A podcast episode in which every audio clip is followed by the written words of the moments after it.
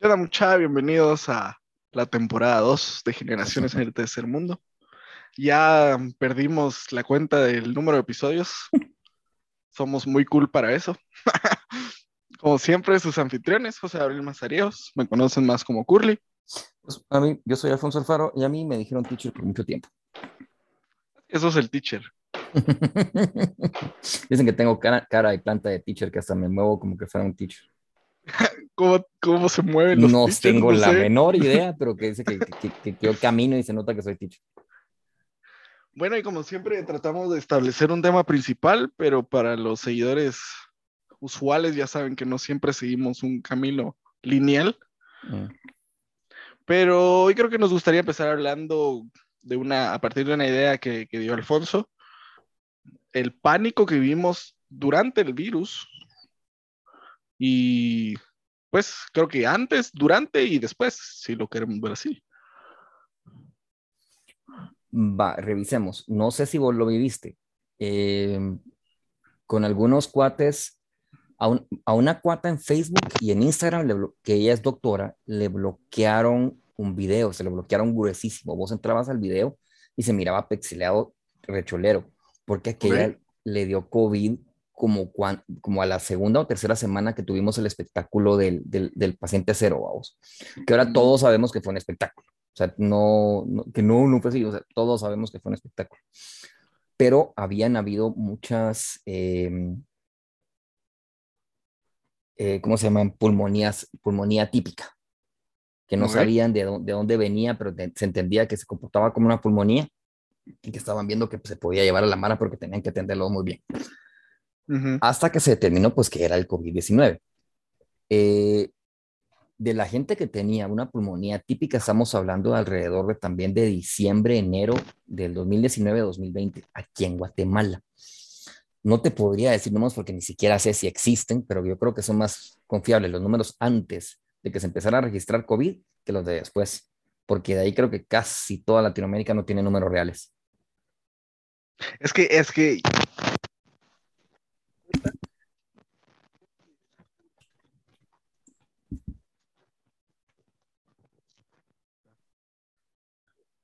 Pequeños. Ahí estamos. pequeños problemas técnicos, Técnicos, ahí estás.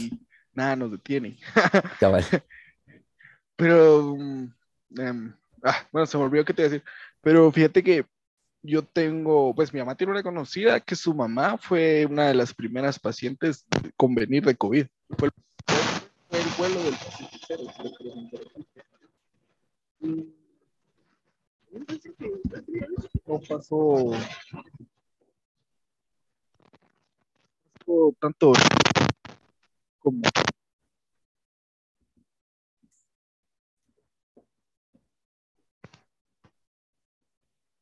Curly, tu micrófono no- me, me odia.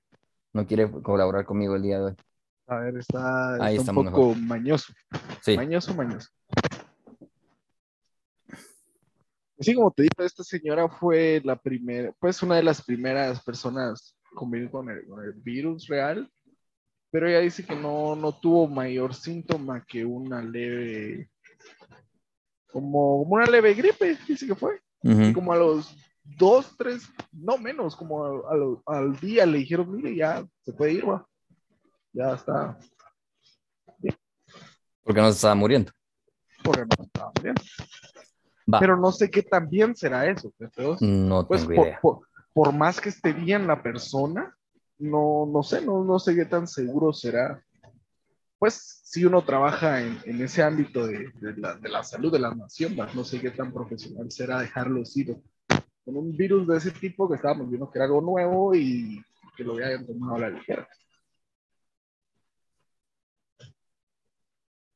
En retrospectiva, uno no sabe si fue más nuestro miedo que el pánico que se generó que lo que en serio estábamos viviendo.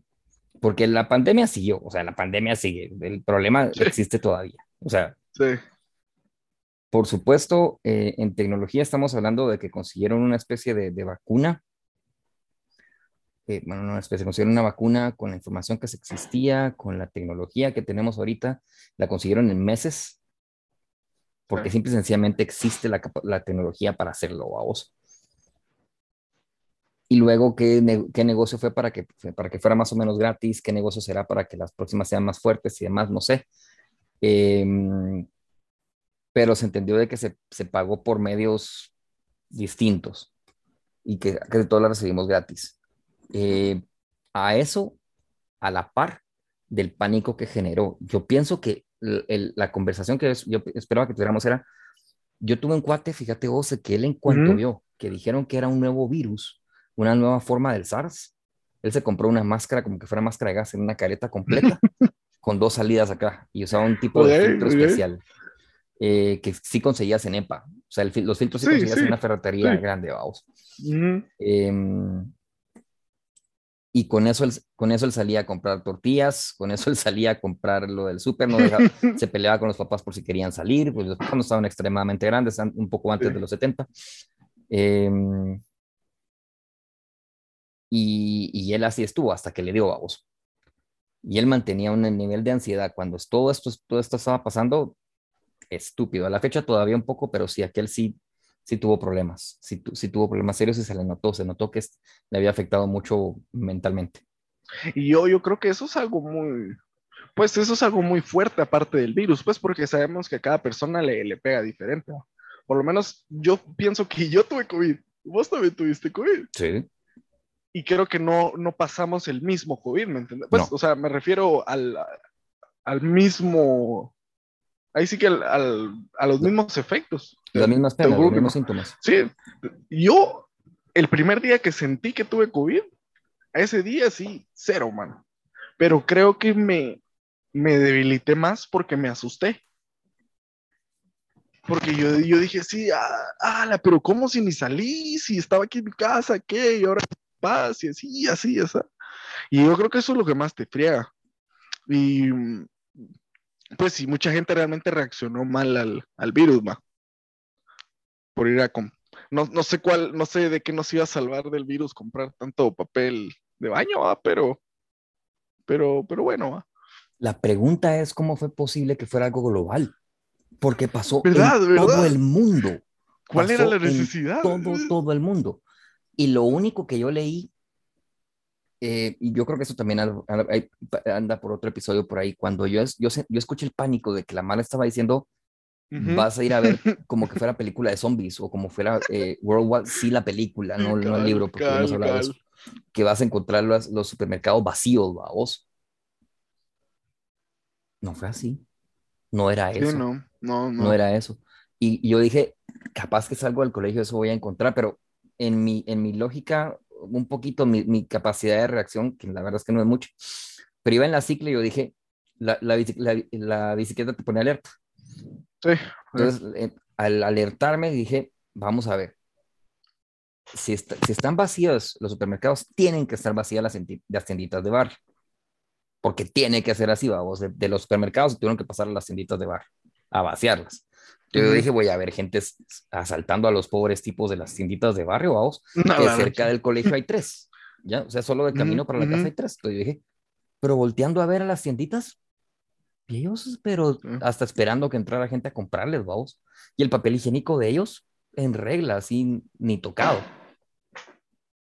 Y leí a alguien que estaba escribiendo de Australia que puso que medio se volvió viral, su, pero como todo eso lo que se volvió viral respecto de del virus que ella explicaba que era algo muy estúpido y era el hecho de, ver que en una góndola algo no está. Y vos empezás a pensar que el producto va a escasear. Sí. Y empezás a ver que la gente se lo está llevando por montones y que lo que se está llevando por montones en la góndola no está. y tu cerebro reacciona en que entonces va a haber escasez y entras en un estado de pánico. El único lugar que vivió una venta de, que, que, vivió una compra de pánico muy distinta, que no, no incluía el papel higiénico, fue Ámsterdam y, adivina cuál fue la compra de pánico. y también se hizo viral, no sé si viste, pero no viste eso. No, no, eso de Ámsterdam no me la sabía. Búscalo, porque si es un cagrese, búscalo así. Eh, compra, compra del 2020, vamos, marzo, abril 2020. Compras de pánico en Ámsterdam son de marihuana y no de y no de papel higiénico. Tendría que ser marzo, abril o mayo del 2020. Por ahí tendrá que Vamos estar. a ver, vamos a ver. Vamos a ver. Coronavirus desata compras de pánico. Vamos a ver, 2020. Pero sí están como entre marzo 2020. Ujú. Ah, no, hombre, me fallaste página. ¿Qué nos hizo? Sí, cabal, aquí dice, en Ámsterdam comienzan las compras de pánico. Tres puntos, pero de marihuana. Pero ahí sí que Sí puedes, sí puedes. Decenas de es que personas. los expendios son una tienda normal, no iban a mantenerse Sí, abiertas sí. 24 horas, vos, como farmacias o algo por el estilo. Nada, la gran diabla. Y España, Pero en serio, no sé cómo lo vivieron, porque fíjate que ellos no podían ni recibir delivery. O sea, lo que tenían era con lo que tenían Mm. que sobrevivir. Pero aquí también hubo un punto donde no tuvimos nada de eso, ¿sí? O Sí, siempre estuvo Sí, el siempre, delivery. siempre tuvimos delivery. Siempre, tu- o sea, Siempre, la va. gente, la gente que entregaba comida y los restaurantes tenían derecho a tener abierto. Mm, sí, sí, Lo que pasa es que no todos se pudieron adaptar al, al hecho de tener que usar delivery, porque recuerda que había mucha cafetería que dependía que hubieran oficinas trabajando alrededor, Mm, sí. eh. que lamentablemente muchos de esos negocios se cerraron. Mala gran.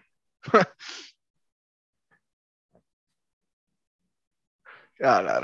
Sí, es que la Mara cuando les ponen en riesgo su, su weed ya, ya se prenden, va. No sé, wow. No sé, mira.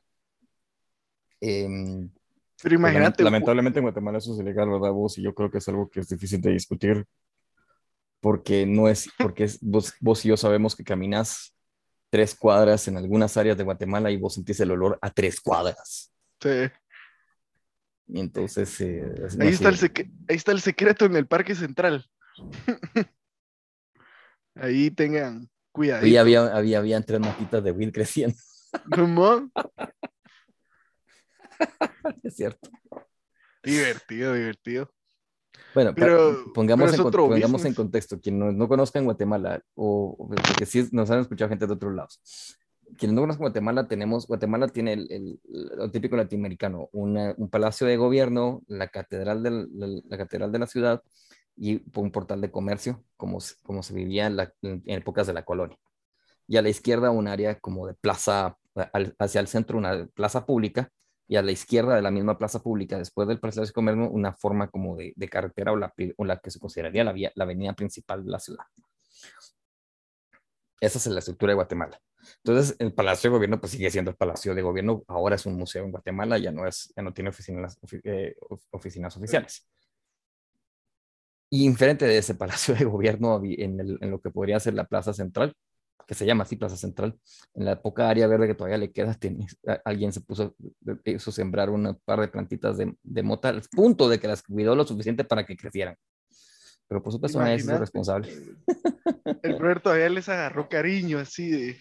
Mano, es que sí, era, estaban de tamaño normal. Ahí sí que. Don't panic, it's organic. Pero va, ¿cuál fue tu pánico, tu, tu, tu, tu compra de pánico? Para mí fueron videojuegos. Creo que no. Creo que comparto el sentimiento de mis amigos de Amsterdam. ok, comprendemos, ok. Porque para mí es, también se, se murió. Se Sí. murió todo eso. Hardcore. No y, sé, y- y sabemos que aquí es ilegal, pero hay Mara que lastimosamente no tiene opción, ¿vamos? Y, y- también se vino abajo, pero yo creo que sí tuvo un su, un su punto donde sí la Mara sí paniqueó. Porque sí llegó un punto donde me dijo, a la mira, ya no, ya no puedo, ¿va? ya es, ya es demasiada la Mara que me habló hoy y ya, ya no puedo. ¿va? O sea, ahí sí que el pánico creo que se, se vivió en todos niveles, en, en la mayoría de productos ahí que esenciales, tal vez. Pero sí, sí, hardcore. Y yo me acuerdo que el primer día que hubo COVID, pues que dijeron, ah, ya vino el COVID aguante. Pues el día siguiente me acuerdo que fue como cualquier día, pues al menos para mí fue como cualquier día normal, vos. Pero sí, habían visto mucha gente que andaba paniqueando. A- pero vamos a ver, el, el, el, el punto que creo que fue para casi toda Latinoamérica fue marzo, el 15 de marzo, ¿sí? Eh, eh, 13, 13, porque mañana 13. creo que se cumple. Sí, pues. Va, entonces, 13 de marzo fue el lunes. Si mal no Mm, recuerdo. Sí, sí. Porque ya, ahí dijeron ya, ya, ya iba a haber confinamiento. Estamos hablando No, que fue 13 de 12, marzo 11, fue domingo. que, pero es- fue donde se hizo la, la primera, la primera, ¿cómo se llama esto? Em, eh, conferencia de prensa, ¿cómo se, cómo se hace? Cadena, que Sí. le decimos en Guatemala, cadena de, de red nacional, El domingo fue y el lunes fue? ya estaba que, todo cerrado. eh, sí, pero eso fue 14 entonces, porque yo Ujú. recuerdo que el viernes fui a hacer un par de malcabrestadas y, y, y dije es que saber hasta cuándo, vamos. Y, y ese fue mi- uno de mis arranques de pánico también. Pero em, no compré más cerveza de lo normal, porque no vi que nadie estuviera comprando más cerveza de lo normal. Aunque te digo, yo sí bebí mucho los primer, las primeras dos semanas o tres semanas.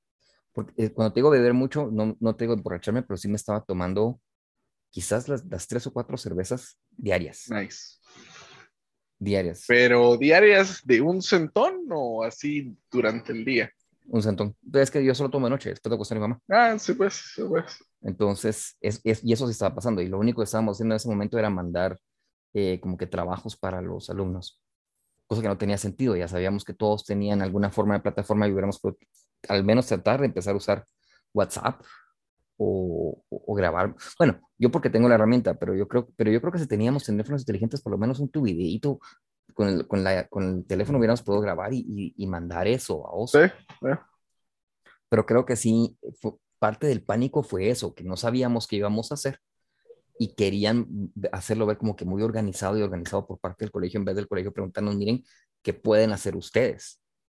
¿Ya? Y Ujú. tratar de entender cuáles eran las herramientas que cada maestro tenía Sí, para sí. empezar a trabajar con eso y después preguntarle a los papás, miren ustedes qué tienen, aunque todos sabíamos que por lo menos los alumnos tenían eh, eh, teléfonos inteligentes. Eh, yo creo que en el colegio por lo menos el 100%, después de quinto. Sí, sí, sí, fijo. Ahí todo el mundo tiene su teléfono.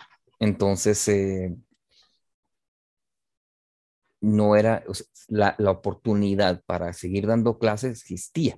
Ya después tratar de adaptar la clase, pues eso era lógico, pero yo creo que hubiéramos podido hacer algo más y tratar de bajarle un poquito al pánico que se estaban viviendo en ese momento.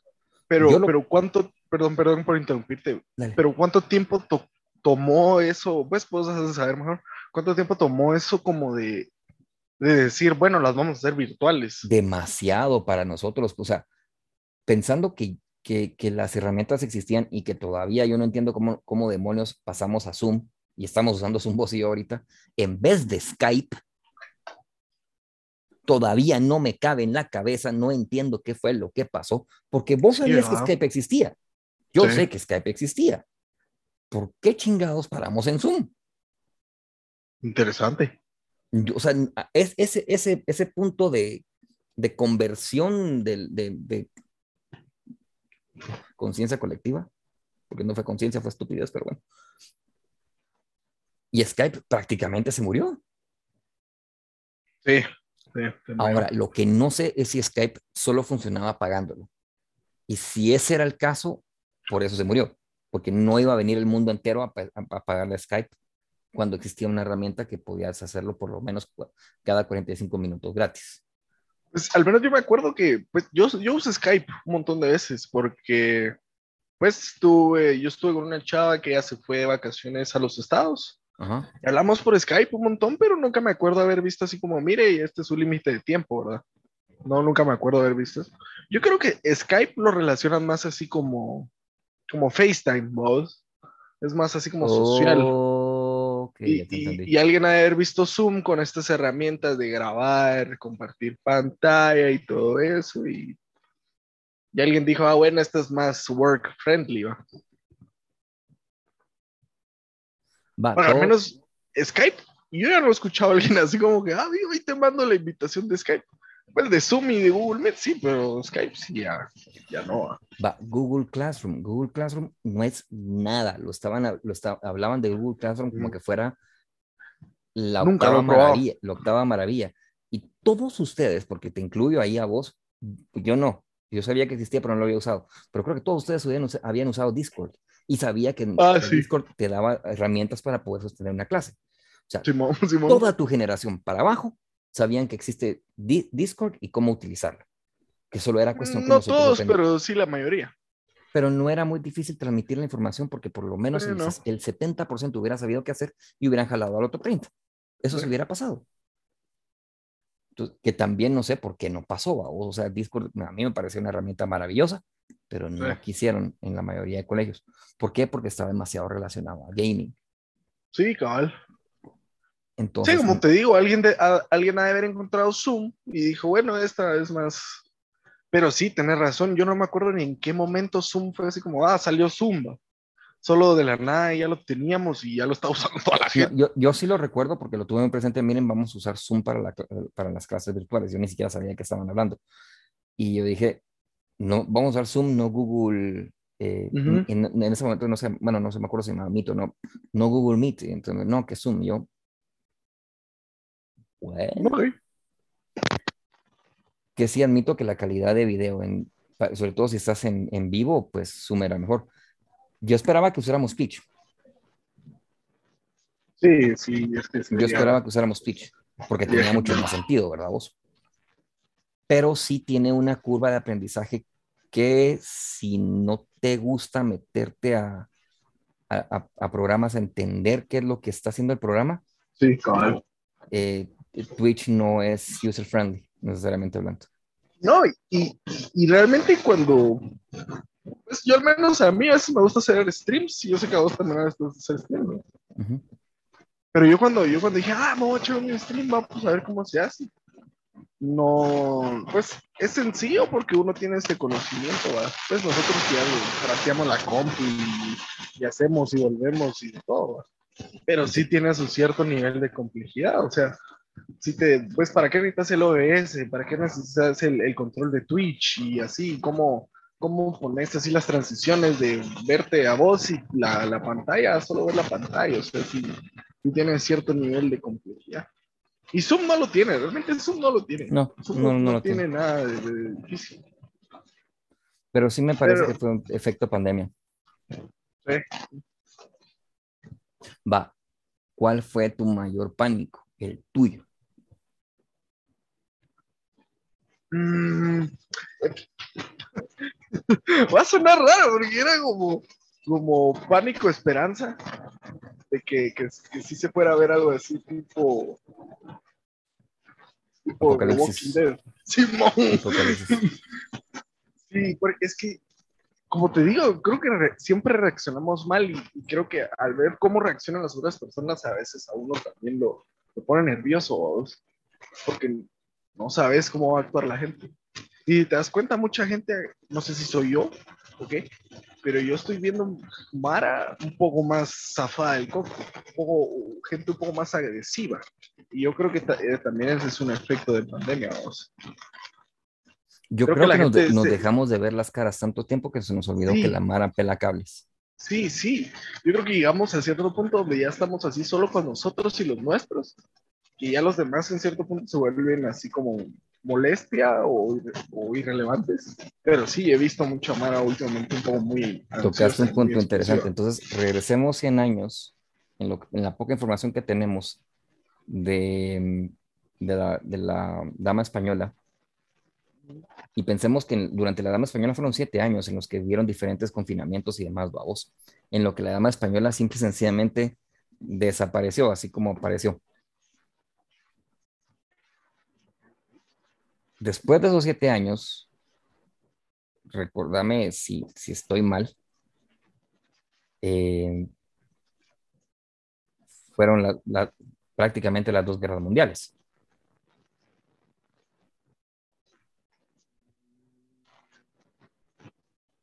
Sí, está cerca. Sí, sí, sí, por ahí. entonces el efecto pandemia bien podría ser una elevación de la agresividad por diferentes razones.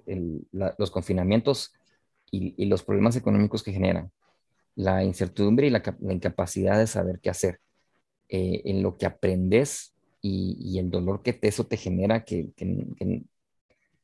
la incertidumbre es lo único certero que tenemos en, a la par de la muerte, vamos. No sabes qué va a pasar, solo sabes que te vas a morir. Tan sencillo como eso. ¿Sí?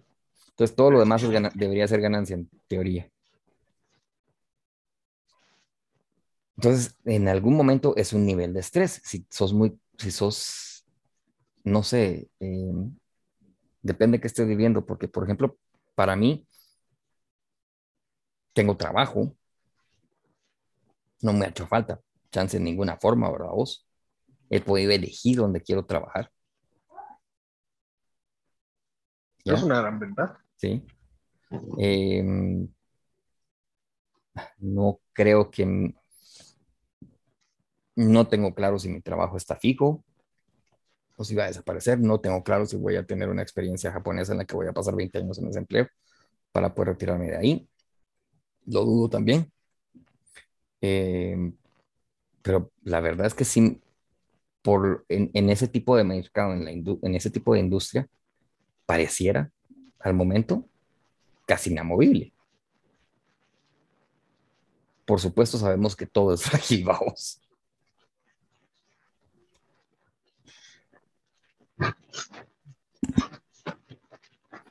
Falla el micrófono otra vez. No te quiero. No me quiero. pues eh, para mí lo siguiente, después de lo, de lo, que vivimos en pandemia, es esto. O sea, ¿cuál fue lo, lo que hicimos después de, después de beber o a la par de beber? Consumir contenido. Bastante.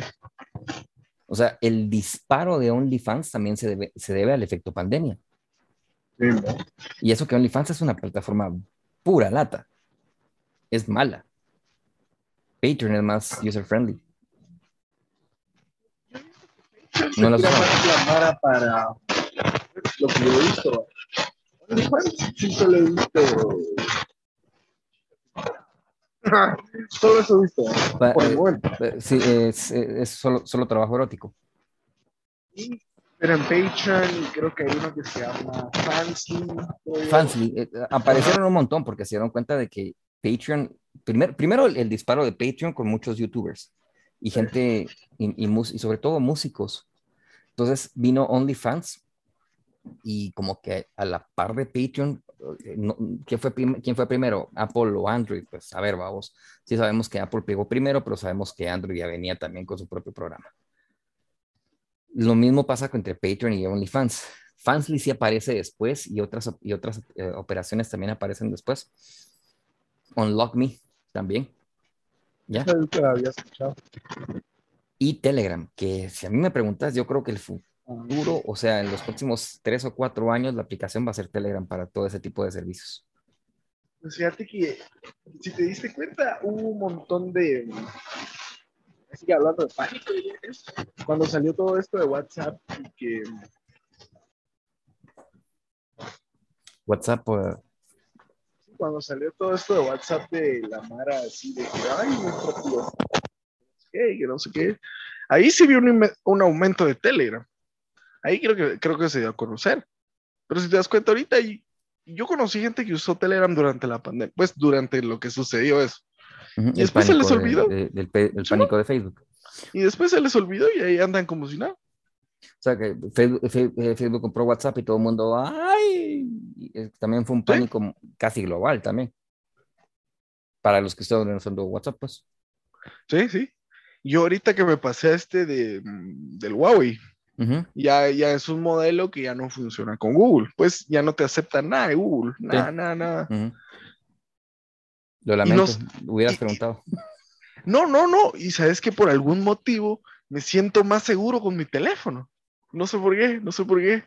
En cierto punto que, que no tenga Google ahí, no sé, me siento un poco más seguro. porque no porque no, tus datos no le sirven de ni mierda a China, por eso. Sí, vamos, o sea, ¿a qué le van a servir a los pinches comunistas que un patojo de... Discutible lo de comunistas, pero... Digámosle, digámosle economistas mixtos, le vamos a decir, porque hacen de todo, hacen de todo, la verdad. Pero sí, no sé, por algún motivo creo que es el pánico que yo también tengo, tengo cierto pánico hacia Google y Facebook. El metaverse. Sí, la verdad es que me, me, me asusta. No, no me asusta lo que es, sino me asusta lo que puede llegar a ser. A mí, a mí me asustó cuando, y creo que fue eso también fue un, pánico global, Black Mirror, el, el episodio es el, mm. el, Black Mirror te habla de los ojos, mano. Sí, no, pero ese, ese episodio de, de, te pongo una estrella, te pongo tres, te pongo cinco. Uh, qué fuerte. Y toda tu vida depende si la Mara le, le caes bien por cualquier interacción. Eh, a mí eso sí me dio miedo y creo que eso hizo también que se cayeran muchas plataformas, como porque ya habían, ya habían, ya habían sistemas en los que una plataforma en, medios te iba a decir, es que tu, tu, puesto tiene cinco, tiene solo dos estrellas, tu trabajo tiene solo tres estrellas, el servicio que le hizo a tal persona tiene solo dos estrellas.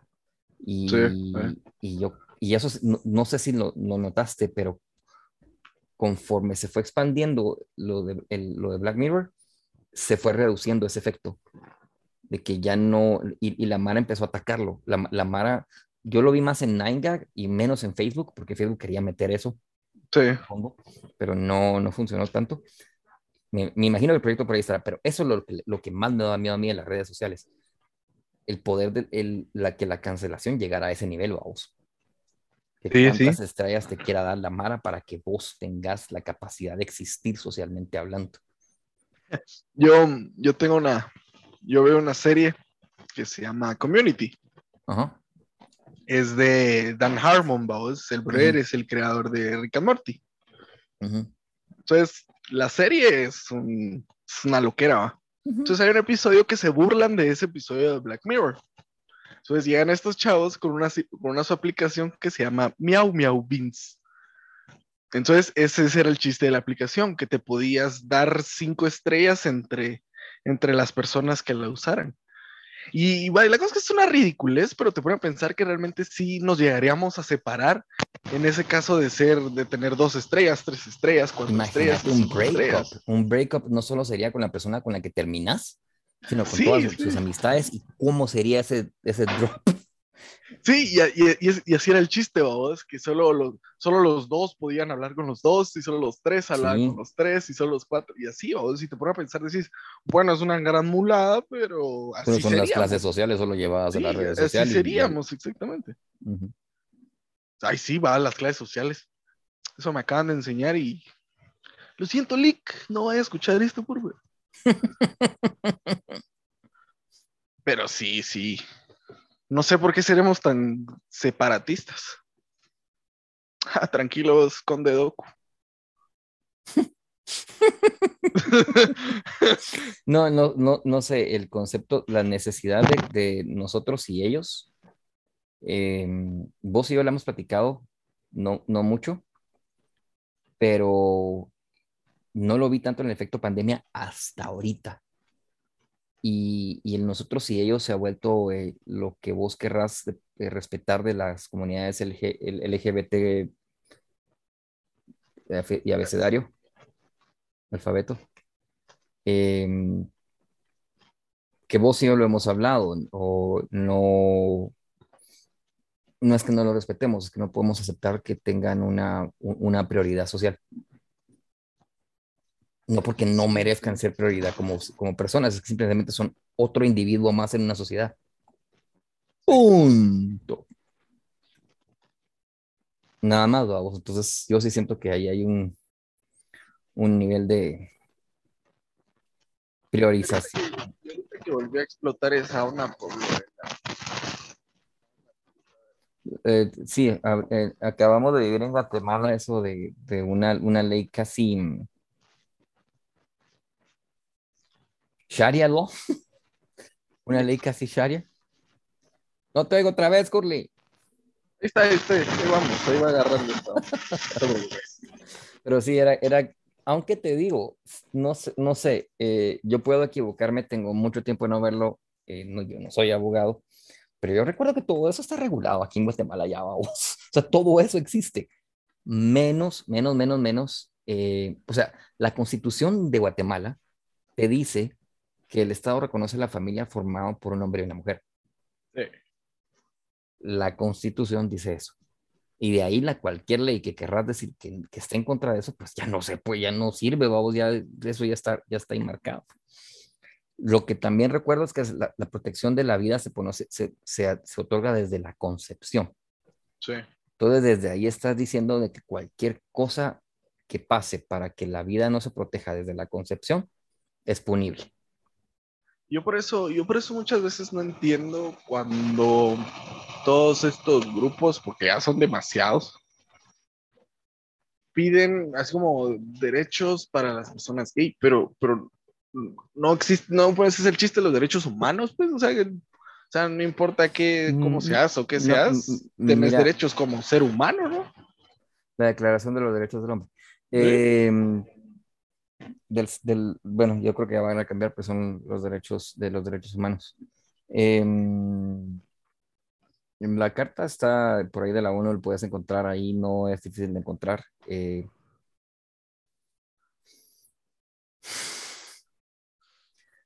para mí eso, eso es, vamos. O sea, no tendría por qué pasar de ahí. No tendrías por qué regular encima a los lados o para un lado. Ya existe, punto. Sí, sí, no entiendo yo tampoco. Y eh, lo, que, lo, que, lo que sí, la única impresión que me da entonces es que se quiere evitar la discriminación y la persecución. Sí, eso creo que es lo principal. Que poniéndote a atacar a los demás, no sé si en serio es algo que vas a encontrar. Pero, en fin. La verdad es que hay Mara que sí tiene mucho odio en su, en su corazón. Eh, no sé si vos te acordás de South Park, un episodio en el que congelan a Carmen. No, no, no, casi no vi South Park. Ah, South eh, Park, así, así de saber exacto, no. Lo que pasa es que lo mencionaron en otro podcast que yo escucho. Pero mm, sí, o sea, eh, yo sabemos quiénes son los personajes de que es South Park, ¿no?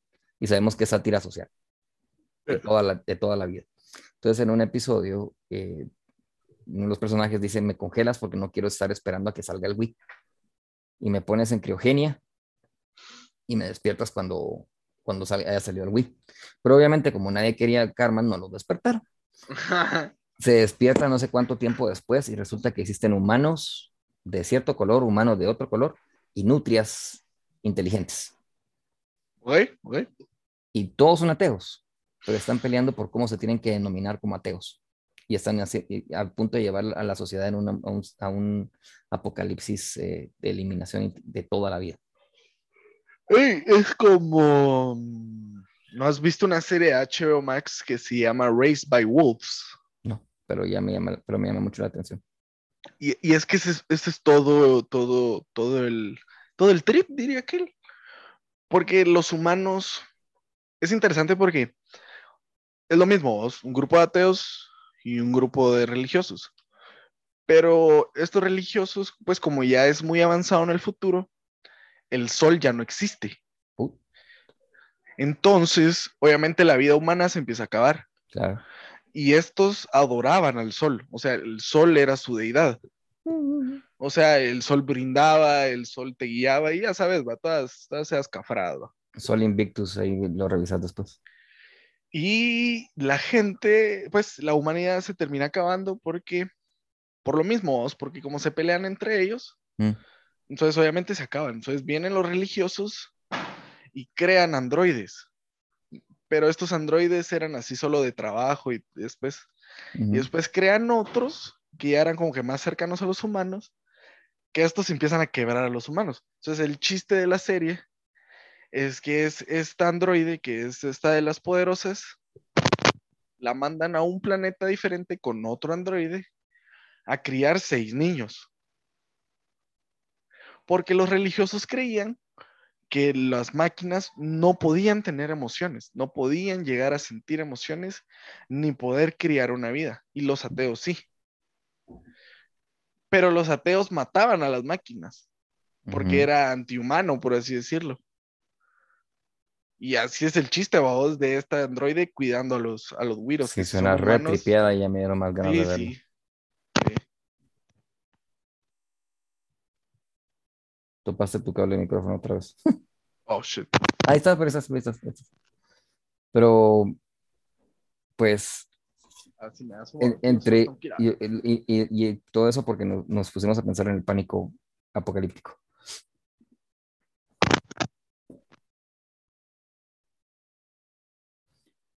Pues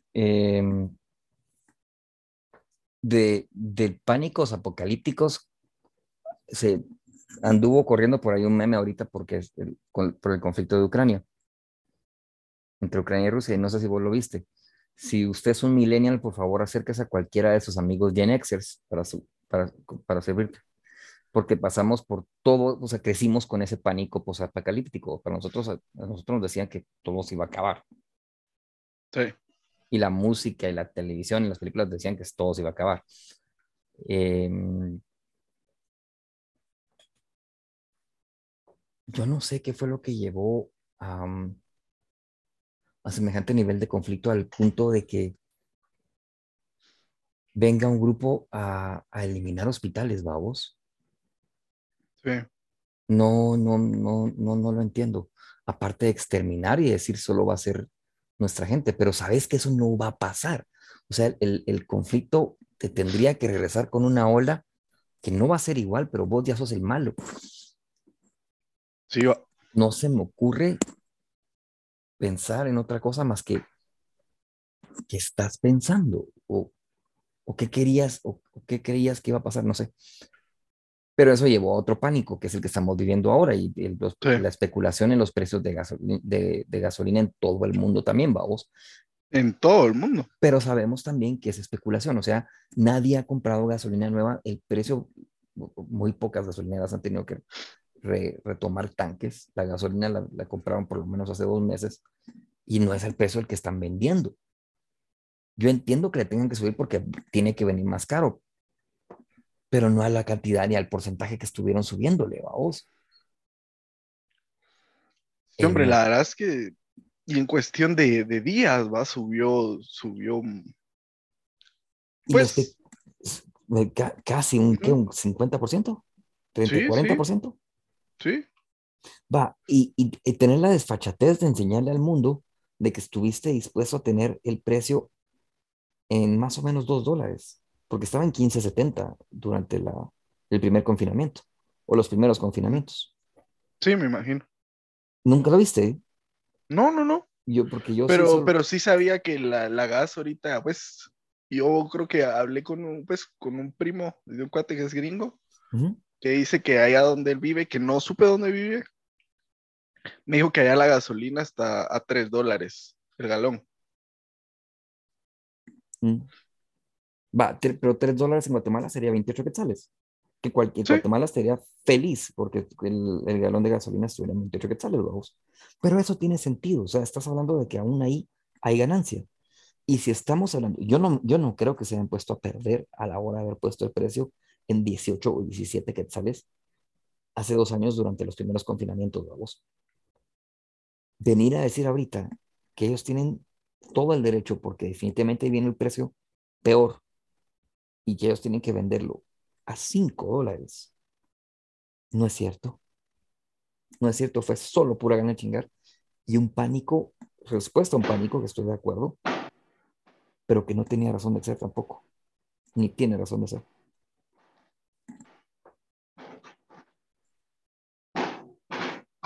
Ok, pues va.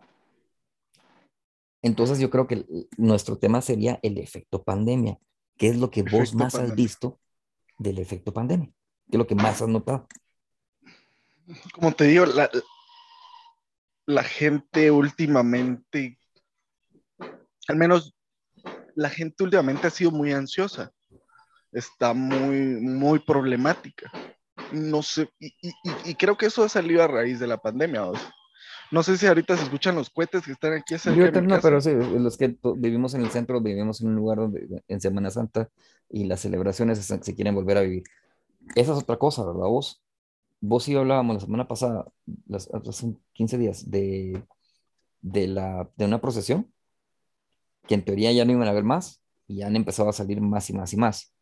Sí. Y no me quejo, insisto, no me quejo, eh, pero no deja de asustarme, que es también lo, que, lo que empezábamos a hablar antes de que empezáramos a grabar, dijimos, pasamos del pánico a quizás tengan razón vos, a, estar agresivamente y decir, mm, me vale, me vale verga. Ahí sí como hemos hablado muchas veces del tráfico y de todo eso, y solo ahí se mira la, la gente, pues yo sé que la, la, gente aquí en Guate no es como muy a veces muy, muy pilas para manejar y lo que quieras, pero muchas veces no se puede hacer nada con una ciudad así un poco colapsada, entonces a veces hay gente que si quiere pasar así, pues tienen la vía y, y, y tienen la opción de poder girar a la derecha y, está la Mara esperando ahí atrás y la Mara empieza con la bocina y la bocina y la bocina y hasta se bajan y ofrecen trancazos, como te digo. Yo creo que ese, ah, ese es el mayor efecto que yo he visto. A la gente el confinamiento la puso más agresiva o más ansiosa por algún motivo. La gente anda con un nivel de estrés más elevado. Y, creo que todavía sí el efecto pandemia, porque realmente no hemos salido vos. Entonces creo ah. que lo que la gente más tiene es la incertidumbre de cuándo va a acabar esto. Lo que sucede es que no se va a acabar, o sea, no sé a cuántos shots vamos a llegar o a cuánto le van a poner el precio a la siguiente vacuna, porque ahorita fueron gratis, la siguiente va a ser gratis. No sé, va vos. No sé, pero yo ya sí no me pongo otra. Pues yo después del tercero, honestamente, como la tercera sí me tumbó un poquito a la cima. Pero estaba preparado, fíjate, así como emocionalmente estaba preparado, entonces lo, tomé mejor, pero sí, sí me tumbó. Yo estaba tan nervioso que fui al parque, al parque central aquí, al anterior que mencionábamos, y estaban los de la PNC, vamos. Y yo así dije, mire, no tengo nada ilegal, pero aún así estoy nervioso en su presencia, va. y estaba tan nervioso que bajé la ventana del carro cuando me iba a inyectar. Abrí la puerta y me bajé. Y me paré, vamos, y me quedé esperando ahí que me pusiera. Y el poli me mira y, ¿y usted qué, le pasa? Me, así me dijo, ¿y usted qué le pasa? Nada, no me va a poner la vacuna. Sí, pero siéntense, va, no, porque se está parado ahí, puro mula. Me yo, ah, lo siento, va. Pero, pero sí, como te digo, la gente, incluso ahí haciendo fila para las vacunas, había gente que estaba peleando. Por el simple hecho de que a la Mara le decía, mire, aquí solo están poniendo Pfizer y creo que ¿cuál me puse yo? Pfizer, estaban poniendo Pfizer y Moderna. Sí. Entonces había Mara que, que, llegaba Mara a pedir Sputnik, o si a la Mara le decían, mire, es que aquí no tenemos Sputnik, pero puede ir a este lugar, y la Mara, mire, pero que no sé qué, que la gran... Insultando a policía que realmente no es su culpa, vos. Entonces creo que ese es el, el mayor efecto que, que he visto. El aumento de nervios y de agresividad en la gente. Pero si estamos hablando de que hay especulación de, precios de gasolina, que obviamente ha afectado los precios de todo, todo, hasta el café. Sí. Del azúcar. Hasta el pan. hasta el pan, sí, o sea, el, ha afectado los precios de todo, tristemente, porque es por especulación de algunos animales.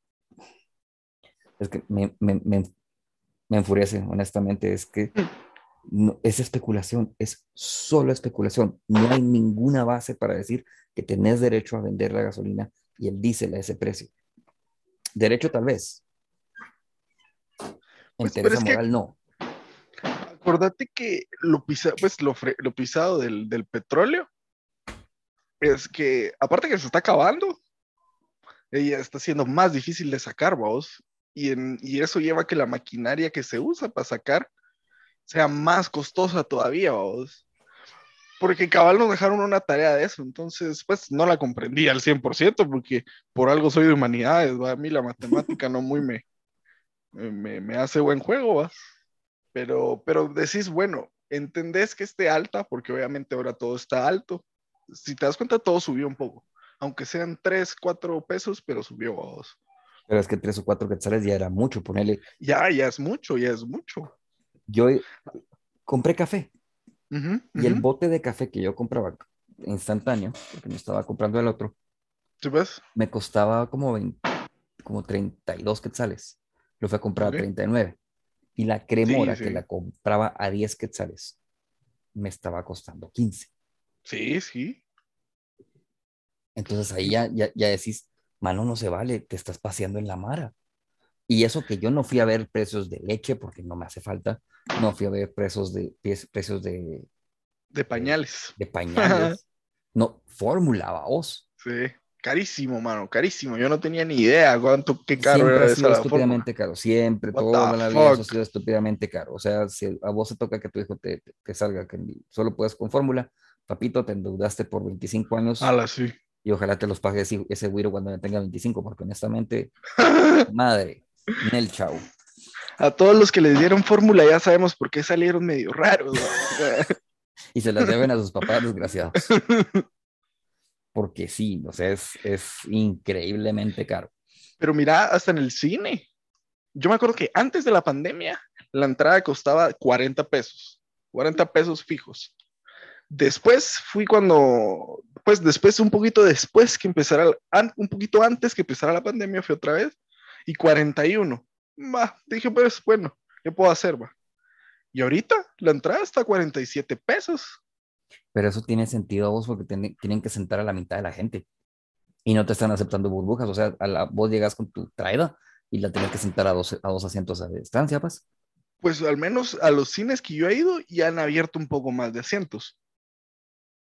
Pues porque aparte fui a ver, fui a ver Spider-Man y fui a ver. Ah, a pero ver fuiste a ver estrenos, entonces. Dude, a cualquier persona que esté escuchando el universo, si tiene Vayan la a ver de oportunidad- Batman. Si tiene la oportunidad de ver de Batman en IMAX, fuck, ¿Cuánto pagaste por el IMAX? 47 pesos. Ah, no está caro, si estaba más caro el IMAX. No. No, y ¿sabes qué es lo interesante? En los Estados Unidos hay esta cadena de, de- de- de cines que se llama AMC. que Ujú. creo que todos los hemos visto así de The Walking Dead y toda esa mara ¿va? Ujú. son AMC.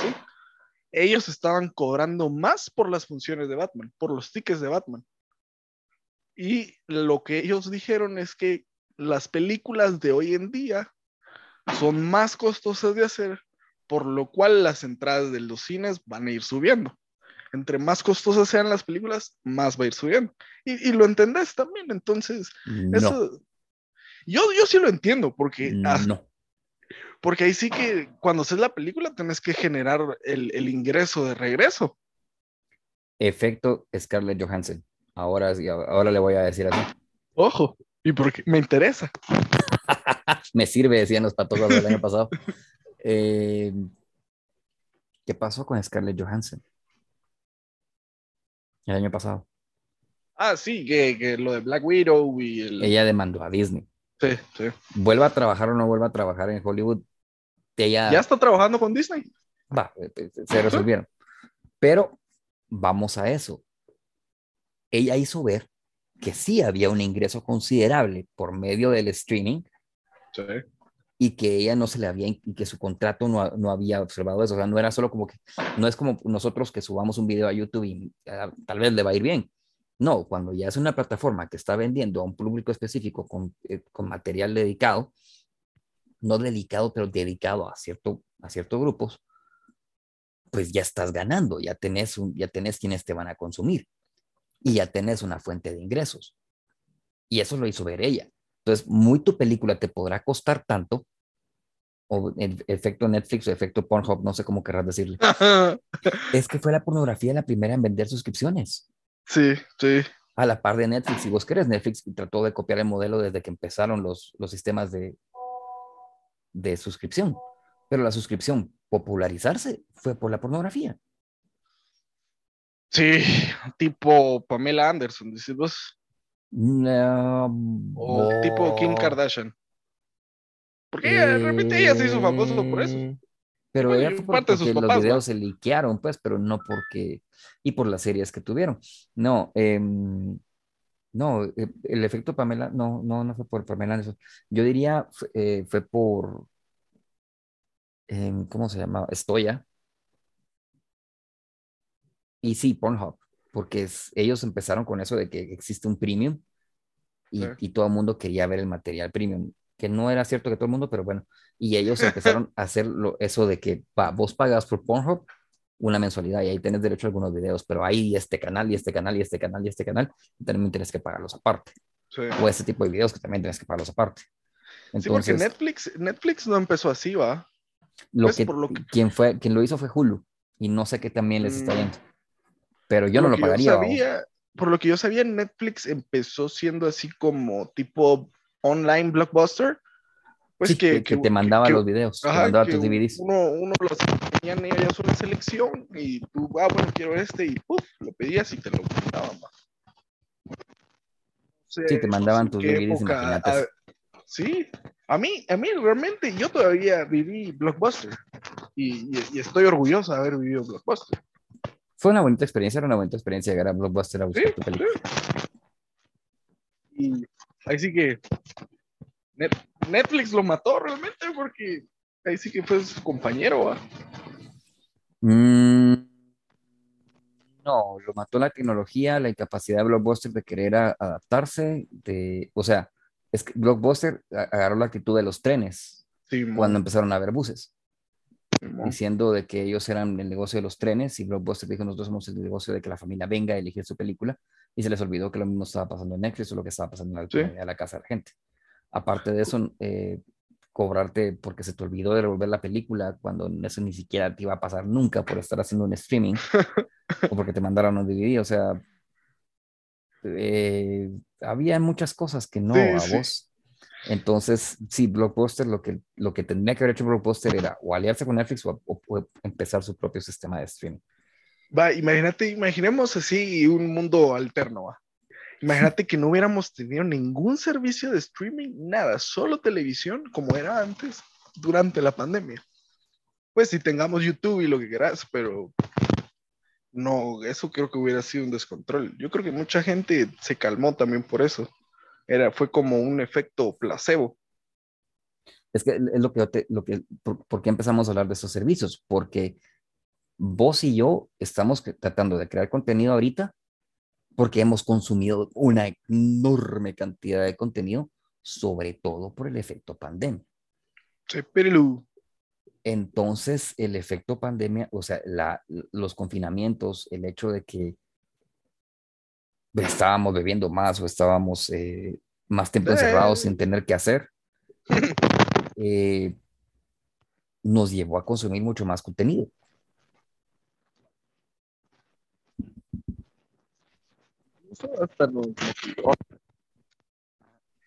Eso sí, nos paró inspirando, o sea, ahí sí que todos hemos estado tratando de hacer algo, eh, hemos manejado la, no sé si vos se- seguís eh, escritores.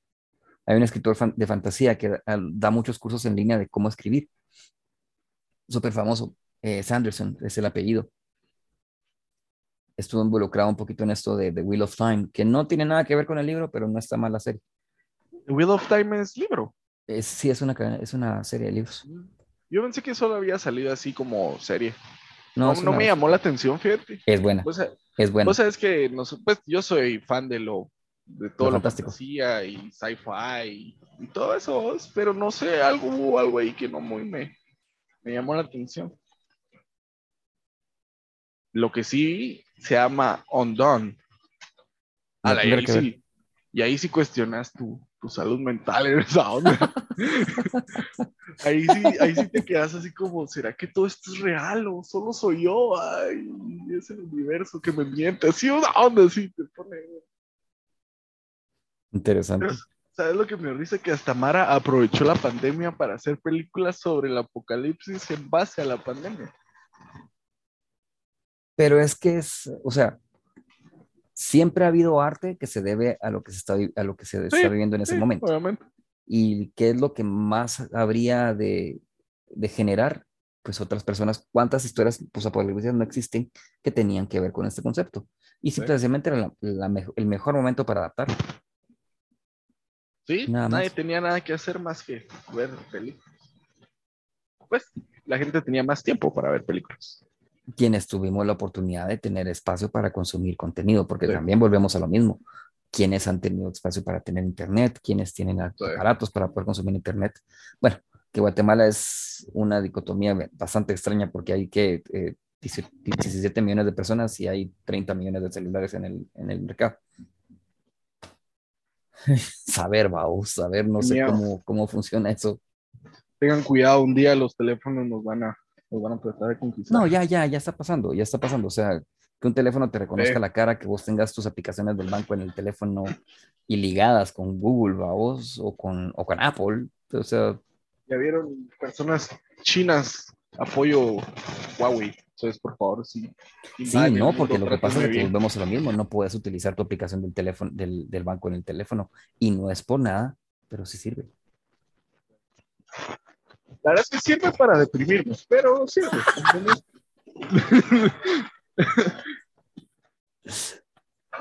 pero, pero sirve, cumple su propósito. Bueno, bueno, bueno. a, a ver, entonces, vos miras a la gente más agresiva ya. Yo he visto, yo entiendo que la gente esté más agresiva porque vi negocios cerrar. He visto edificios de oficinas que tuvieron que bajar sus precios estúpidamente, que no se vendieron. Em, vi edificios de departamentos que ahorita te están pidiendo 2.300 pesos por un, por un apartamento de 19 metros cuadrados. Sí, una habitación. son cuadrados. O sea, 19 metros cuadrados es una habitación, una sola habitación. Sí, sí. Punto. O sea, creo que mi cuarto tiene esa dimensión, pues. Sí, no, no hay nada. No va vos. Entonces. Eh, pues para vivir, pues para una. Es, tal vez una, pareja retirada o alguien, una, un hombre retirado. Porque alguien joven comprando eso, o sea, si tiene la capacidad, yo pienso que mejor te, te, vas a vivir tráfico a otra parte, pues. Sí, sí. Porque no tiene sentido vivir algo así. Y en una ciudad como Guatemala, vos, en serio, o sea, no somos Tokio, pues. No somos Ciudad de México. 25 millones de personas metidas en una ciudad, no, no somos eso. A la Entonces, no, yo e, ese tipo de cosas no las entiendo, pero ahí están y hay gente comprándolas porque si no, no las estuvieran vendiendo. O son una maravilla de lavado de dinero, no sé.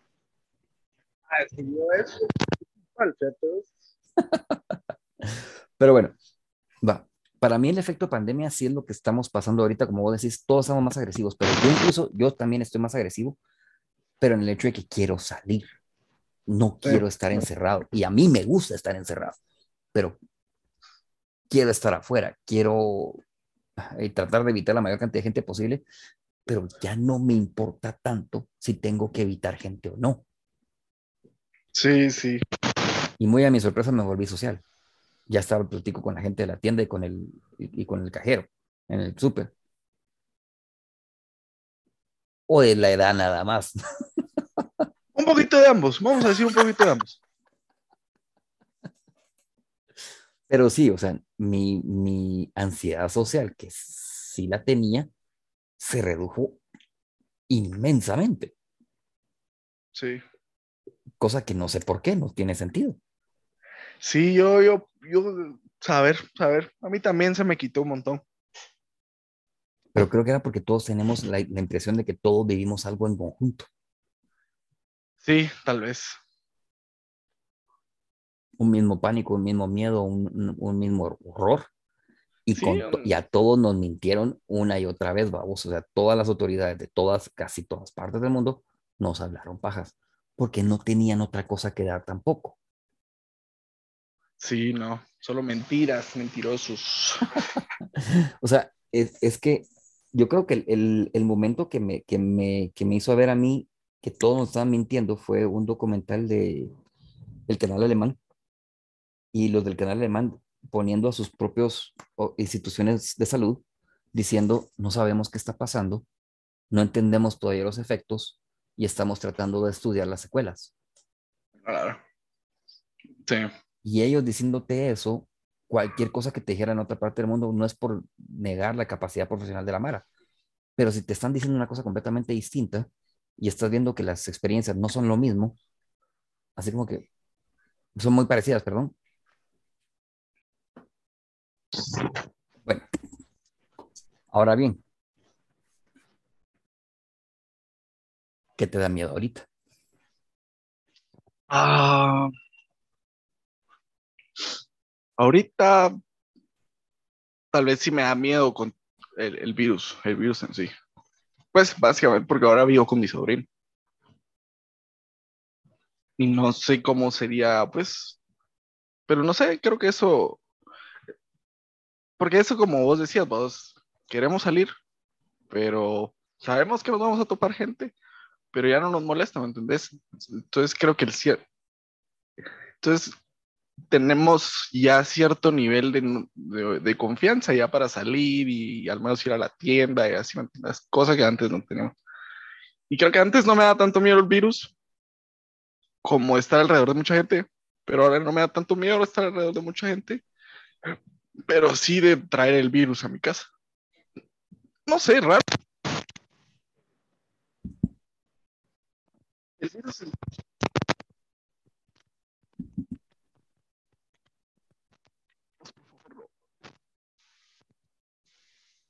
No te oigo, Kurt.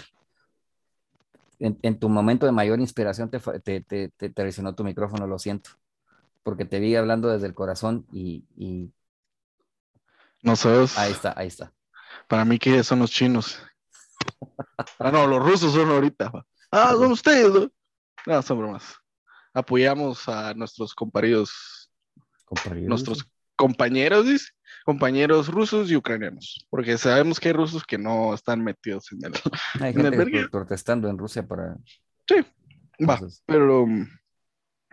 Sí, como te digo, creo que ahora me da, me da más miedo traer el virus a mi casa y lo que pueda pasar a, raíz de eso.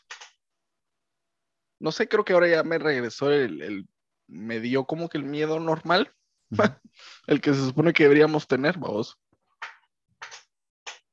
No sé a mí, em, si, de sentir algo, algo que me da miedo, eh, me da miedo que nos quieran volver a regresar a, confinamientos. Ah, sí, y me da mucho miedo lo que vos y yo hablábamos, eh, ese nosotros y ustedes, que está creciendo, se está volviendo una burbuja violenta y la impresión que me da de la necesidad, casi la necesidad de varios países de volver a, los tiempos del militarismo. A la cima. Del control, del control policial absoluto, ¿verdad? que se vivió en Guatemala. Yo sí crecí con eso y, y vi cómo paulatinamente se fue diluyendo y al, al punto de que prácticamente no existe. Pero el año, el 2020, cuando se vivió hasta en todo su esplendor, la Mara decía, y la Mara hasta lo agradecía porque pensábamos de que había algo, que te podía matar allá afuera. Sí.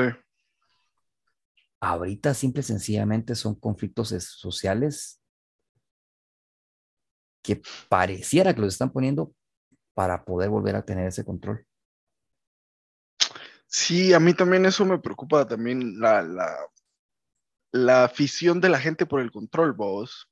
Mm pues, ¿qué es, pues, ¿qué es lo que está pasando? Pues, desde mi punto de vista, que creo que es lo que está pasando en, en, las Europas, la, la manía del control.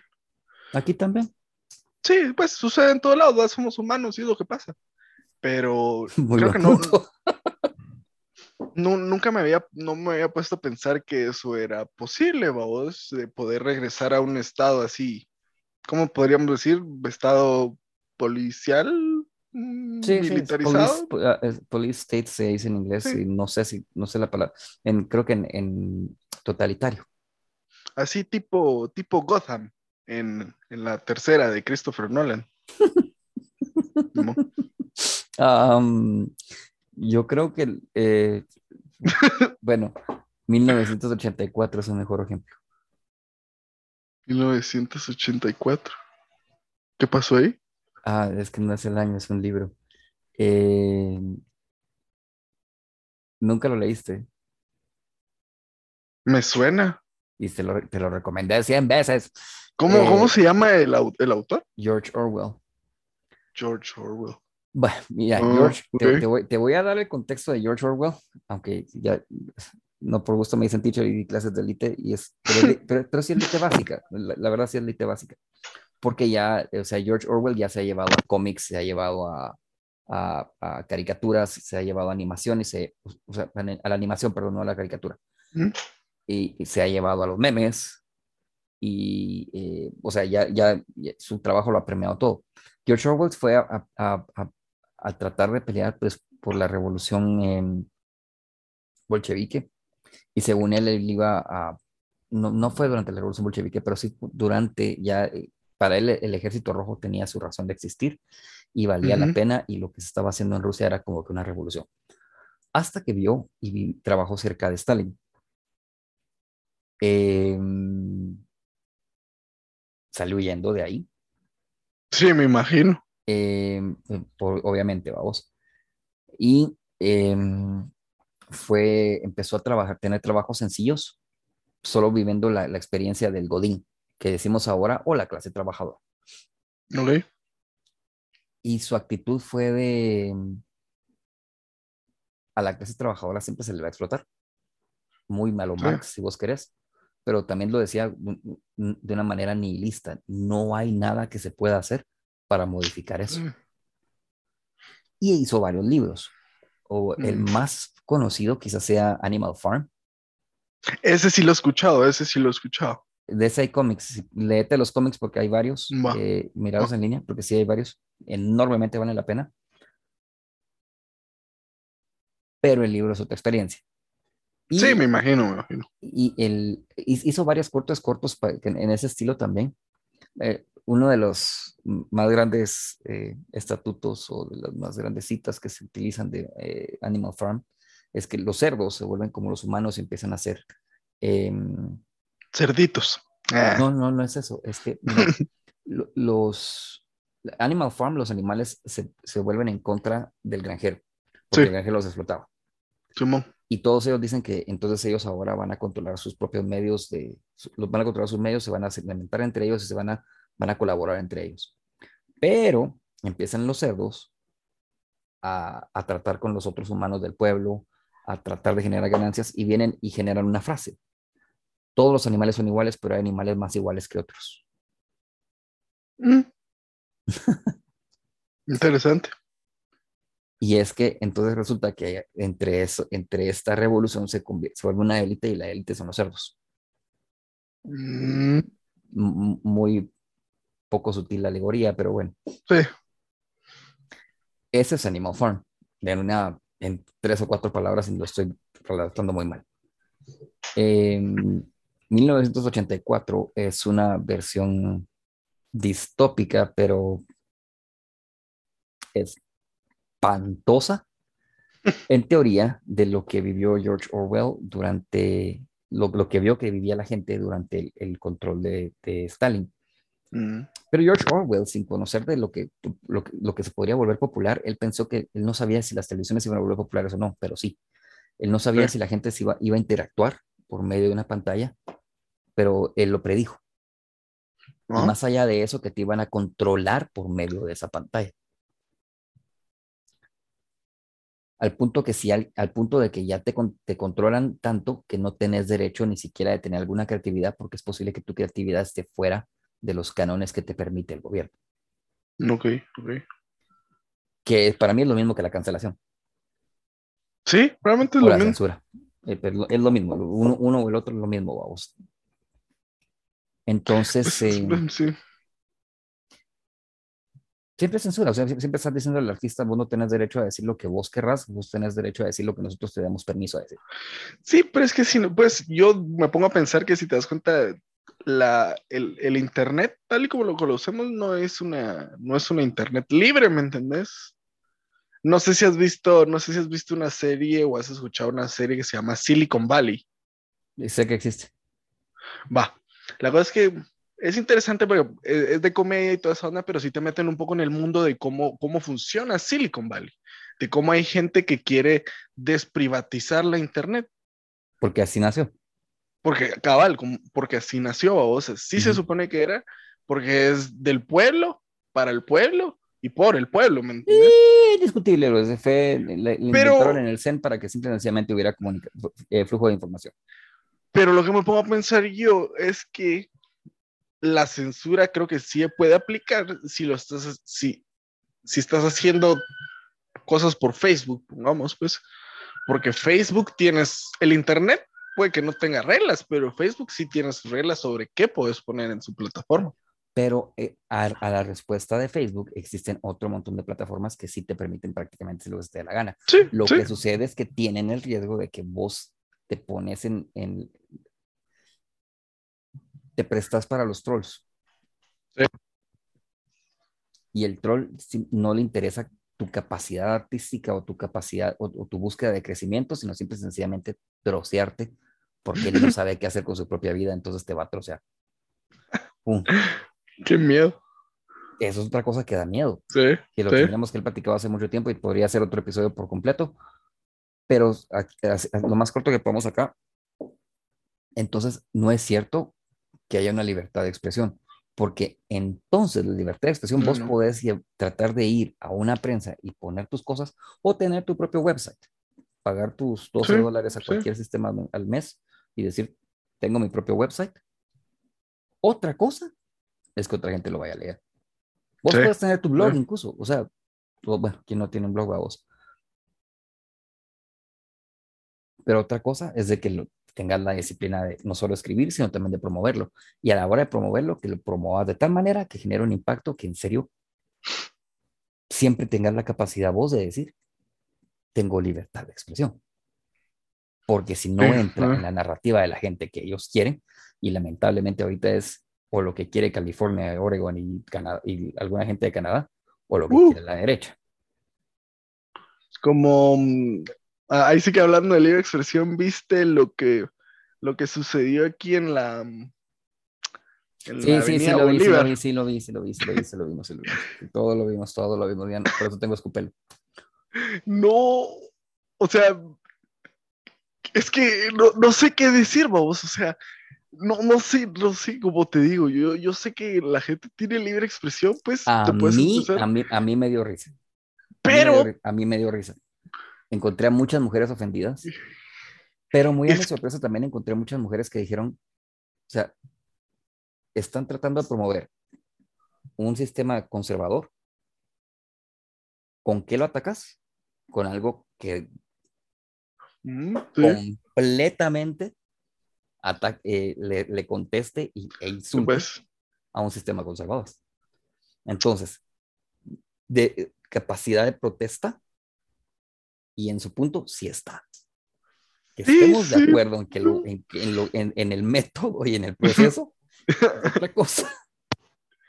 Es que, no sé, como te digo, yo no tuve ninguna reacción, o sea, yo dije, bueno, está, está manifestando, tiene su derecho de manifestar, pero su método está extraño, está, está extraño. Excelente idea, tenemos que hablar de la ejecución. es que no, no Vos tu micrófono, cada vez que te inspiras tu micrófono te falla, ¿qué onda? No sé, no sé. A ver, a ver, a ver, retoma, retoma el aire y volvemos a, la, volvemos a la idea y dale otra vez. ¿No sabes? No, Ahí está, ahí está, te emocionas y lo topas. Ahí está, te, emocionas y topas tu, tu cable del micrófono, por eso lo... Hay, que se quede, hay que se quede. Ahí está, otra vez una nueva respiración, tranquilo y dale. Sí, como te digo, no generó, no generó ninguna reacción en mí. O sea, lo vi porque lo vi completo, porque uno tiene que saber todo. Son 45 segundos de un video por sí, ¿Me entiendes? Uno tiene que saber todo el contexto. Pero, como te digo, no, no, no sé, no sé cómo reaccionar ante tal manifestación. A mí me dio risa. No, a, mí me dio risa. Y, y, en, serio, yo estaba en, en lunch y, y, me estaba muriendo de la risa, me tuve que, me tuve que tapar la boca. Em, pero fue una mujer y una eh, parte de mi familia quien me hizo ver, eh, sí, o sea, lo que está, se entiende su punto. Sí. Eh, y, el, y hasta el método, porque honestamente, si te están diciendo tenés que portarte de manera conservadora, ¿con qué le contestas? Con algo que sea completamente disruptivo de la actitud conservadora. Y qué otra cosa más que no solo hacer algo público de esa manera, sino grabarlo a vos. Sí. Entonces, es que los memes, mano, en nuestro país para hacer memes. México también, ahí sí que el único país que no sirve para hacer memes es Argentina. Ahí toda la mara en la, en la esquina ahí de, la Bolívar. Y... Bueno, a lo que me sorprende es que nadie se dio a tomar la foto ahí. Sí. ¿Sabes qué es lo más divertido? Que mi cuate vive a dos cuadras. Literalmente a dos cuadras para abajo vive. Y todavía dice, ah, sí, muchacho, voy a tomar la foto así de... Así de... Pues sí, es que ahorita ya, ya, e, ese ya es un punto histórico. No, y lo peor es que nos dijo, lo, lo voy a ir a grabar con mi primo y todos así de, ah, goma masiva. Cada quien no vamos a juzgar. O sea, es que ese es el problema. Nunca, vos y yo nunca juzgaríamos, otra cosa que queramos hacerles caso, pero vos y yo nunca juzgaríamos, ni perseguiríamos, ni nada, así como que tú... Es show, es show, es comedia. Cabal, cabal, cabal, cabal. Bueno, yo creo que sí, ya, ya, ya empezamos a, a, divergir un poquito, ya tenemos que retomar nuestros temas. Y el hecho de, bueno, va, efectos pandemia. Probablemente, yo sí creo que el totalitarismo es, una, es un efecto pandemia. Lo venían pidiendo desde hace rato y sí. sí parece que van a encontrar la forma de retomarlo. Y eso sí me asusta. Yo sí. crecí con toda mi infancia, no eh, estuvo marcada por, el, por sistemas totalitarios que no hacían otra cosa más que infundir terror en, las, en su sociedad. Y no tenías derecho vos a nada, porque, te lo, porque si ellos se les daba la gana, simple y sencillamente te lo quitaban. Porque el derecho lo tenía el, el sistema totalitario que era parte del gobierno. Punto. Sí, y sí. la única forma de poder existir es porque formabas parte del gobierno. O porque tenías familia en gobierno. Nada más. De lo contrario, todo lo demás era Ahorita, ahorita que lo pienso, tal vez podría, tal vez podría decir que me asusta todo aquello que ponga en peligro mi libertad. Pues mi. Lo que entiendes por libertad. Sí, eso, eso, eso cabal te iba a decir, ¿no? Es la libertad que nosotros conocemos, ¿me entendés? Porque no, no somos 100% libres. Podríamos serlo, pero no es posible, ¿va? No, la, la, libertad absoluta de verdad no existe y, está, y tampoco ¿No? sería buena porque no es cierto. O sea, el mercado no se sabe regular por sí solo, no es cierto. Sí. Pero nos gustaría que nuestros impuestos, si, si pudieras decir, ah, miren, si están funcionando, que yo esté pagando sí, impuestos, vamos, o sea, que me estén descontando el ISR y que todavía tenga que pagar IVA, si está sirviendo de algo, por sí, decir nosotros que somos los más comunes. O todos los impuestos a los hidrocarburos entiende que existan porque bueno, la cerveza y el tabaco tienen que tener impuestos, eso lo entiendo. Pero, ah, en fin. En fin. Pero sí, creo que me quedaría con, con eso. Creo que me da miedo todo, aquella que, todo aquello que ponga en peligro nuestra... Nuestro concepto de libertad. Nuestro concepto de libertad, vos. Sí, eh, revisate 1984, porque es... Eh, lo que sucede es de que ahora la gente los, los, que te, los que tenemos ese tipo de conceptos o entendemos ese tipo de conceptos, decimos que estamos viviendo entre 1984 y un mundo feliz. ¿Mm? Un mundo feliz no fue la respuesta, sino que en un mundo feliz, el escritor Aldous Huxley eh, piensa que el mundo se iba a volver ateo, que las ciudades iban a empezar a tener solo eh, castas y las castas iban a venir diseñadas no nacidas. No sé si me explico. Sí, tipo. Ahí sí que tipo Krypton. Tipo Krypton. Tipo Krypton. O sea, las familias no se reproducen, sino que consiguen reproducción. Y no existen las familias tampoco. Simple y sencillamente existen grupos de mujeres y hombres cuidando niños, pero es un trabajo. Y sí. la reproducción se tiene de manera industrializada. Y existen tipos de, de, castas que son los alfa, los beta mm. y los gamma. Y todo mundo consume un tipo de droga distinto y la más común es soma. Por si te acuerdas del barcito. Chale. Porque, bueno, bueno, ahí sí que sería interesante ponerse a buscar cuál sería, cuál sería mi casta en Google, así va. ¿Cuál sería mi clase casta? trabajadora sos gamma. Sí. Oh. Sí, tan sencillo como eso, clase trabajadora sos gamma. Entonces, eh, pues eso. Y eh, entonces el mundo feliz es, la gente está haciendo lo que nosotros estamos viviendo. Consumir contenido en paleta, en no paleta. reproducirse, no vivir en familia, no vivir en círculos, no tratar de generar círculos familiares, ateísmo, y solo crees en la industrialización, el consumo y la producción. Bueno, esto, esto me recuerda mucho a una serie que estoy viendo que se llama Upload. Ahí, ahí el monopolio, imagínate, todas estas compañías como uh, Verizon y Xerox y todas esas cosas llegaron a tener el, llegaron a monopolizar el mundo, vos. Entonces, imagínate.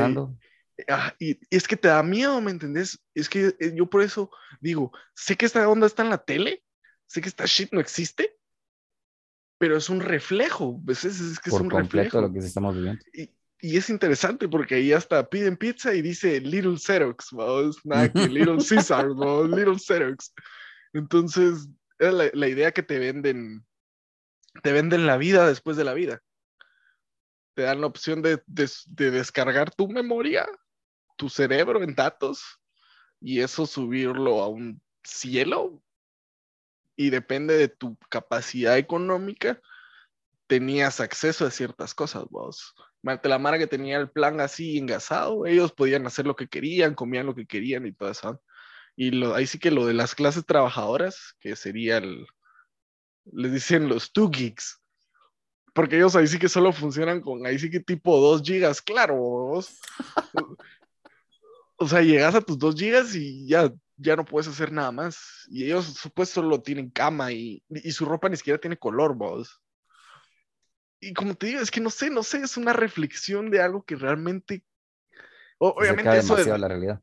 se acerca demasiado, vos. Esa separación entre, entre, ah, vos trabajas más que yo, pero tenés menos, va, y, y te dan esa, esa reflexión así de, de cómo hay gente que también tiene mucho, pero es buena persona, y cómo hay gente que también no tiene nada y es muy mala persona. Entonces, no sé, es, es interesante ver eso, esos reflejos satíricos del mundo. Es, es, es, divertido burlarse un poco de la, de la humanidad. De toda nuestra desgracia. Simón, Simón, es divertido. Es como, es como cuando miras The Walking Dead, ¿no? Es como que, ah, esa imagen lo mordieron porque se tropezó y decís, ah, qué mula, va. Y al rato te tropezaste vos. Sí, sí, vamos, y al rato te tropezas y, ah, pendejo. Bueno, me hubiera muerto en el apocalipsis. Ah, en, en, un, en un apocalipsis zombie, si esto del virus hubiera sido un apocalipsis zombie, yo hubiera durado un año. un año, así eso, eso, duré? ¿Eso duré? Sí. Un año. Sí. Después de lo que empezó a decir vos, o sea, Dura un año.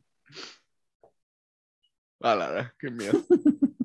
Imagínate los, los millennials. Espérense, es una post para Instagram. Ahí con el zombie. Mordido al fin. Nos vemos. Síganme, ya no me sigan. Recuérdenme. Recuerden darle like y compártenlo. Recuerden darle like y compartan esto. Pero sí, es divertido ver cómo todos esos, como, como todos esos reflejos, vamos porque si te das cuenta cuando hay en, no, yo no he visto ninguna ocasión ficticia de apocalipsis en que la humanidad lo afronte de una buena manera. Siempre nos, siempre nos encargamos. si, es apocalipsis es porque no lo afrontamos de una buena manera. O sea, no, ya nada. Pero es que es interesante, porque siempre, siempre nos, nos mataríamos entre nosotros, ¿no? importa que sea, pero siempre nos empezaríamos a arriata entre nosotros. Yo pienso que el siguiente efecto después de la pandemia, y eso tendríamos que ver cómo, cómo va a pasar, porque incluso ya llegaron familias de, Ucrania a Guatemala, ¿verdad vos? ¿Por qué? No sé. Y a mí solo me dolió pensar en esa gente que estuvo tan, eh, tan nivel, ese nivel de desplazamiento o de, desplazo, que parece en un país que ni siquiera habla ni lo más cercano a tu idioma. Qué fuerte, qué fuerte. Eso no sabía, eso no sabía que habían venido familias. No, lo sacaron en las noticias, no sé si por espectáculo o porque en serio esté pasando. Sí, es eso ya, ya no se sabe. Ten cuidado con tus manos que te estás pasando en tu micrófono. No, no, no lo estoy tocando, no lo estoy tocando. Pues, eh, y ese es el siguiente efecto, el, siguiente, el siguiente efecto a ver, porque la cantidad de los millones de personas de Ucrania que se fueron, que están ahora desplazados por toda Europa, ¿qué va a pasar? Sí, saber, saber. La verdad es que es, triste. Eso creo. Pero después de ese conflicto, ¿qué otras cosas vienen? se, les va a pasar una bombita cabal que destroce el concreto de Chernóbil y si se destroza el concreto de Chernóbil, se va a terminar de hacer qué? Porque honestamente, ese problema de Chernóbil no es solo ahí. Sí, no, no. Esa, esa cosita se le ocurre chispear Sí, y todos valemos queso. Uh. Y hombre, de que para ustedes creyentes de deidades, recen a las suyas. Para lo que está sirviendo. Lo vamos a tratar de enviar buenas vibras al universo porque nada más nos queda. Anyway, No, no sé, no sé. tratar de terminar en la nota más, más bonita posible. Sí, por favor. Vos y yo tenemos la oportunidad no solo de grabarnos, de consumir todo el contenido que vos mencionaste, de tener acceso a todas Sí. estas opciones. Y eso es lo que no queremos perder. O sea, yo Eso tal vez no quiera más, pero no quiero menos definitivamente, Sí, sí. por ninguna razón. De ahí que ni vos ni yo querramos casarnos, pero bueno, eso es otra cosa. Mm, Sí, ahí van otros temas. Y eh, definitivamente queremos que nuestras vidas tengan la oportunidad de crecer, Sí. de evolucionar hasta cierto punto, pero una evolución que nosotros podamos elegir, no una que se nos exige, porque esa es la capacidad humana de, te- de tu propia inteligencia. Nice. Creo que mejor no lo pudiste haber cerrado, ¿verdad? Nice. Entonces- Mía, mía. Por algo sos el teacher. No, por algo tengo 44 sí, y eso no fue muy inteligente tampoco. Pero bueno. ¿Tienes algo que decir? No, tal vez solo que se cuiden, va. Pues se cuiden en todo, todo aspecto. Reproduzcanse Y- menos, quiéranse más. Sí, quiéranse más, más que todo. Ahí sí, como dijo Cancerbero, all we need is love. Esos fueron los Beatles, pero no vamos a hablar de eso. Ah, no, para mí fue Cancerbero. Para tu generación fue cáncer. Sí, sí, por favor, fue por. Ah. Lo siento por no ser un, un generación Z X. hip- hipster. No, no, no escuchar a los Beatles, lo siento. Pero sí, cuídense mucha. Gracias por siempre escucharlos. va. Y ojalá los acompañemos más tiempo. Es- perdón porque no pudimos sacar episodio, pero es que somos adultos y nuestras, nuestras vidas son convolutas. Sí, ahí sí que los caminos de la vida no son como uno creía, va. No como yo creía. Gracias, Curly. Gracias a todos ustedes por escucharnos. Ya saben, compártanos, escríbanos, háblenos. Escríbanos, comenten comenten. y utilicen alguna otra plataforma que no sea Spotify, porque no sé si Spotify se va a morir. Vayan a Public no. Radio, por favor. Ahí está, ya saben, están nuestras Y redes sociales. Podcast. Y estamos en Google redes sociales Podcast. también. Y ya Mm. saben, escríbanos un mensaje, un comentario, lo que sea. No, no tenemos y nos la ponen fijo, sí o sí, las vamos a contestar. Sí. No, eso no hay problema. Eso sí. Así que, como siempre, sus anfitriones, yo soy José Mazareos, me conocen más como Curly, Yo soy Alfonso Alfaro. A mí me dicen teachers. y este fue el final del episodio. ¡Pau!